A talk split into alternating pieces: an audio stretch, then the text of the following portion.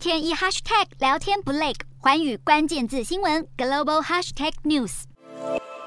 推特公司十二号正式在美国德拉瓦州法院对特斯拉执行长马斯克提起诉讼，要求法院强制马斯克以双方谈好的每股五十四点二美元价格完成价值四百四十亿美元，相当于一点三兆台币的收购协议。有分析认为，如果这场诉讼开打，将会是一场长期抗战。法院文件显示，推特公司提到，马斯克在公开场合放话要收购推特，且提出并签署一份对卖方有利的收购协议后，却改变心意，想拍拍屁股走人，不仅扰乱推特营运，也破坏了股东价值。而推特也在诉讼中指控马斯克一长串违反收购协议的行为。马斯克先前曾说，平台上假账号的比例比推特声称的小于百分之五高出很多，至少有百分之二十甚至更多。但由于推特不愿披露更多细节，马斯克也在八号宣布停止收购推特。华尔街分析师普遍认为，马斯克的举动会让推特股价以自由落体的方式持续下跌，跌幅恐怕高达百分之四十。